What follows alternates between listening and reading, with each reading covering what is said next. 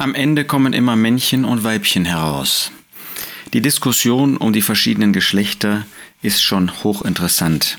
Es ist insofern bemerkenswert, als auf einmal sogenannte Evolutionsbiologen, Evolutionsnaturwissenschaftler näher an der Bibel sind als die ganzen Soziologen, Pädagogen und wie sie alle heißen, ähm, die uns weismachen wollen, dass es x Geschlechter gibt. Ja, wie man bei den sozialen Medien wie Facebook, äh, wo man, äh, ich glaube, hunderte von verschiedenen Geschlechtern wählen kann.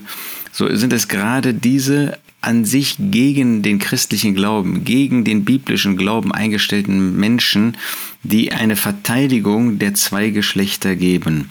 Zum Beispiel in Bezug auf Pflanzen. Da wird in einem Interview, was ich jetzt gelesen habe vor einiger Zeit, wird von den Pflanzen gesprochen.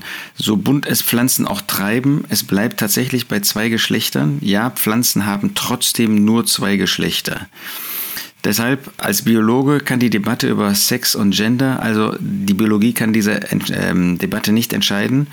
Als Naturwissenschaftler ist die Antwort dieses Evolutionsbiologen, würde ich sagen, die Sache ist klar, es gibt zwei Geschlechter. Punkt. Dass es in der Kultur und in der Soziologie anders sein mag, das stellt dieser Mann nicht in Frage. Aber was die Biologie betrifft, es gibt nur zwei Geschlechter. Das wollen die Menschen natürlich nicht hören, das wollen die Politiker nicht hören. Sie wollen den Menschen weismachen, obwohl sie selber eine Minderheit damit darstellen, aber sie wollen uns weismachen, sie wollen den Menschen propagieren. Und das ist der Teufel, der dahinter steckt. Ja, ja, es gibt äh, hunderte von Geschlechtern. Es ist einfach so, wie du dich fühlst. Und wir kennen die Gesetzesvorlage. Wer weiß, äh, wie schnell sie auch in ein Gesetz dann umgeformt worden ist, das dann wirklich gilt dass eben jeder ähm, sich jedes Jahr neu entscheiden kann, was er für ein Geschlecht hat, ähm, so dass man die Menschen gar nicht weiß, wie man sie noch anreden soll, Herr, Frau oder X oder oder divers oder was auch immer. Und Gottes Wort ist in dieser Frage so eindeutig und darum geht es uns, das Wort Gottes vorzustellen.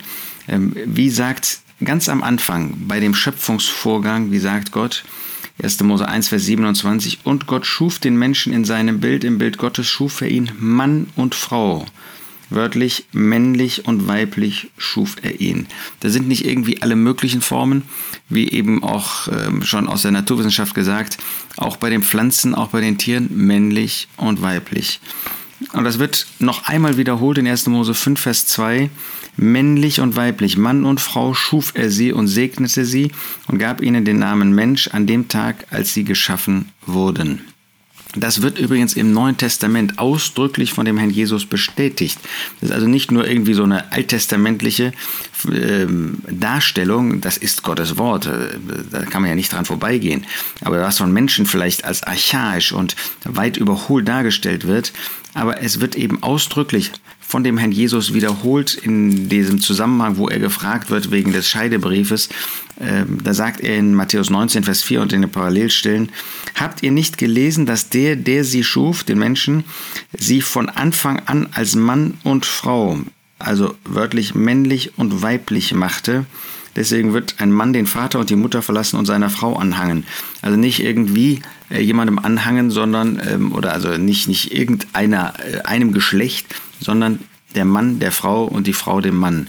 Und auch gerade in dem Kapitel, wo es um die Homosexualität geht, Römer 1, wo es darum geht, dass ähm, Menschen sich entfernen von den Gedanken Gottes, da heißt es in Römer 1, Mann mit Mann und Frau mit Frau eben äh, den, den Begierden nachgehen. Aber da ist nicht von irgendeiner anderen Form, von irgendeinem anderen äh, Geschlecht die Rede, sondern ausschließlich von männlich und von weiblich. Und wenn es darum geht, dass in der Versammlung Gottes, in der Gemeinde Gottes, dass da Geschlechter, was den Ratschluss Gottes betrifft, keine Unterscheidung ist, das heißt, das spielt keine Rolle. Da sagt der Apostel Paulus in Galater 3, Vers 28, da ist nicht Jude noch Grieche, da ist nicht Sklave noch Freier, da ist nicht Mann und Frau, wörtlich männliches und weibliches. Das sind die einzigen beiden Geschlechter, die Gottes Wort kennt.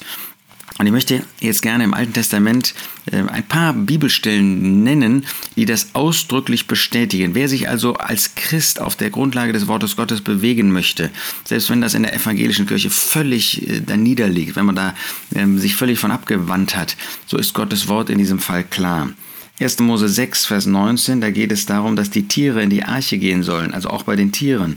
Da heißt es, von, allen Leb äh, von allem Lebendigen, von allem Fleisch, je zwei von allen sollst du in die Arche mitbringen, äh, um sie mit dir am Leben zu erhalten. Männlich und weiblich sollen sie sein.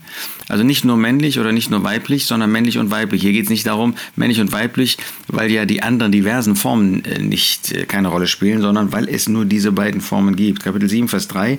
Auch von den Vögeln des Himmels sieben und sieben, männlich und weiblich um Samen am Leben zu halten auf der Fläche der ganzen Erde.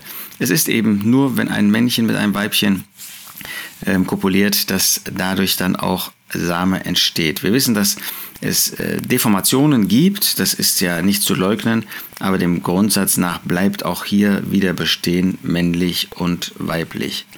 Dann 3. Mose 12 ähm, ist ja interessant, wenn es darum geht, dass eine Frau ähm, Samen empfängt, dass sie Kinder bekommt, ähm, dann ist es ein männliches Kind, Vers 2, oder ein weibliches Kind, dann in Vers 5. Da gibt es nicht irgendwie ein diverses oder sonstiges Kind, männlich und weiblich. Und er soll es vor dem Vater, soll es vor dem Herrn darbringen, ähm, das Opfer für, ähm, für die Kinder, für die Geburt und Sühnung für sie tun.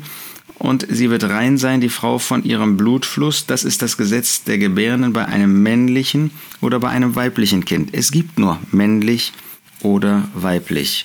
Auch wenn es um die Zucht geht, 4. Mose 5, ähm, da geht es äh, um Verunreinigungen, die natürlich in dem Volk Israel unverschuldet sind, die geistlicherweise von unserem verschuldeten Verunreinigen sprechen.